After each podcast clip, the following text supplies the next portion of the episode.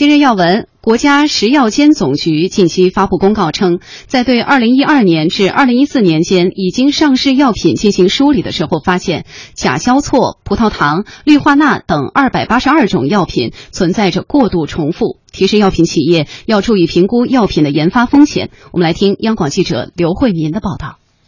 本次统计通过对千余家样本医院三年间药品销售使用情况进行分析，发现同一品种有十家企业生产销售就能基本满足市场需求。不过，在目前正常流通使用的两千两百四十一个品种中，有九十一个品种超过五十家生产企业产品在上市流通，这意味着部分正常流通使用的药品存在严重的过度重复问题。北京大学医药管理国际研究中心史路文教授认为，这与企业的盲目生产有一定关系。产品它本身技术要求低一些，或者说是它能够针对那个区域占领一点市场，原来有信息不对称的这个问题，过度重复啊，在这个竞争激烈的这么一个市场下，为了追求他自己的利润点，那完全有可能会降低水准、降低质量，破坏了这个市场的这个应有的一个秩序。最终还有损害患者的一个用药安全吧。为避免低水平重复和资源浪费，国家食药监总局按照已获批准文号企业数多于二十家，并且在销批准文号企业数超过二十家为筛选条件，发布了两百八十二个过度重复品种，包括甲硝唑、葡萄糖、氯化钠、维生素 C 等。要求各地食药监部门要加强对相关药品注册申请、研制和生产等环节的检查，对已经公布的过度重复药品品种，引导企业理性研发和申报。石洛文表示，除了未来对药企加强引导外，解决现有药品过度重复的问题，既要靠市场，也需要加强监管。一个是市场机制下的自然淘汰，第二种呢是监管部门发现它的这个质量劣质或者是有假冒。就可以给他特殊批号什么。嗯。药品的过度重复啊，简单点儿解释呢，就是同一种药品有多家的企业在都在进行着生产，而伴随着这个重复生产的背后呢，往往是多家国产药企的重复的申报。那我国的药品重复有多严重呢？呃，找了一点资料，举个例子，就是丁香园啊数据库发表的一个仿制药重复申报到底有多严重这样一篇文章当中呢，有一个数据统计，这个数据是二零一四年的统计，生产厂。厂家最多的品种是抗感染药物复方环氨甲恶唑，共计全国共计是一千零一十八家，而国内制药企业总共有六七千家，这相当于每六家的制药企业，当时每六家制药企业当中哈就有一家在生产这个药品。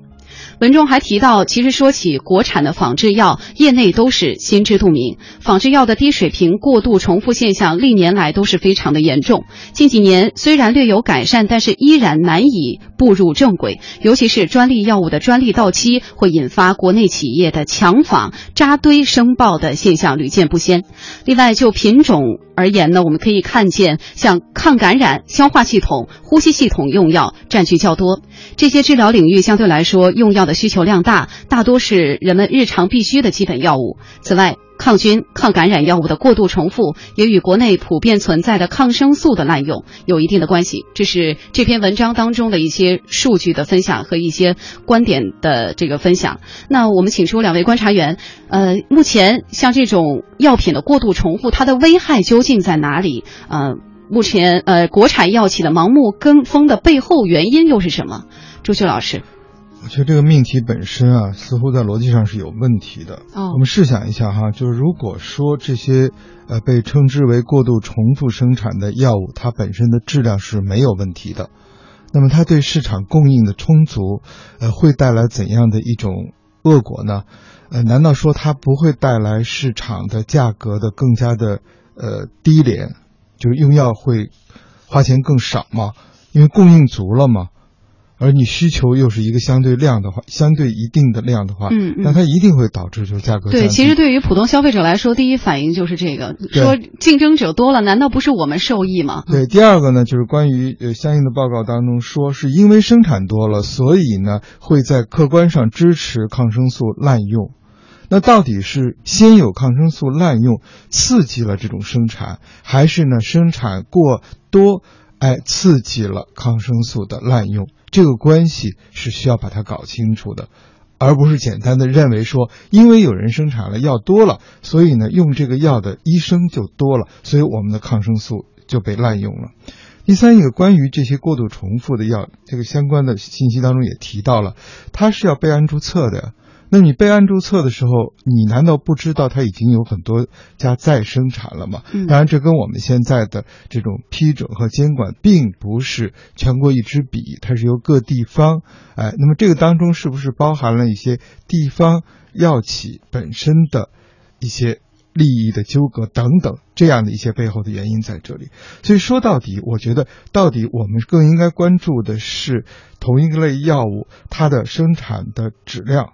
好与坏能否监管住，还是去关心它生产多与少？一个是规模，另外一个呢就是生产的厂家多与少。我们必须看到，就是我们现在的药企总体来讲还是通过市场机制在存活的。那也就是说，它再怎么重复，哪怕有一千零一百呃一一千零一十八家企业在生产同一个药，但它如果说生产这个药它能活得下去，而且这个药是符合安全标准的，这有什么坏处呢？嗯就相当于有很多很多人他愿意开饭馆，然后这个饭馆呢是能够活得下去，也没让食客吃死，吃完了以后很饱，而且还有一定的营养，这是坏事吗？嗯，呃，朱旭老师的观点啊，是代表了一部分人的想法，是说数量的多少可能在一定程度上也会有利于这个消费者呃进行选择，但是也有另外一种声音是说，诶，国内的药企啊多去盲目跟风啊，为了这个专利保质期过了之后的这些抢注，而往往呢就是。把自己的关注点分散于不在这个产品药品的研发上了，会不会有这种可能？这位老师，嗯，这种可能是存在的，因为换个名字就可以获得一个呃新的关注，换个名字就可以获得一个市场机会的话，那显然大家的重心就在怎么样的改换门庭，而不是把重心花在产品的研发和制造上。但另外一点的话呢，你有可能会发现，消费者在这个领域当中往往处于一个被动，嗯因为并没有太多的消费者真正去关心啊，原来这个药和那个药是一个药，然后人们只是会说啊，又有一个新药了，或者是说，哎，大夫推荐哪个药，或者是说，呃，那个呃卖药的，然后说，哎，这个药不错，就买了。所以我觉得这个话题当中的话呢，就蕴含着就是，呃，看上去药品琳琅满目，可能到最后的话呢，真实管用的就那几个成分，或者有的时候，呃，消费者呢其实还可能迷信的时候，他会说啊，这个药也买点儿，那个药也买点儿，啊是。哎，这时候尤其是像感冒药，我就是。呃，各种各样的品牌在家里都囤了很多，啊。这个不管用，再吃那个。啊，眉毛胡子一把抓，你也不知道是什么药给那个、呃自己治好的，但是最后的话还有可能会那个剂量超标，所以我觉得这个话题当中，它其实提醒的仍然是我们上一个时段所说的，在安全领域当中，很多的看起来呃无关痛痒的事情，其实最后都有一条安全的防线。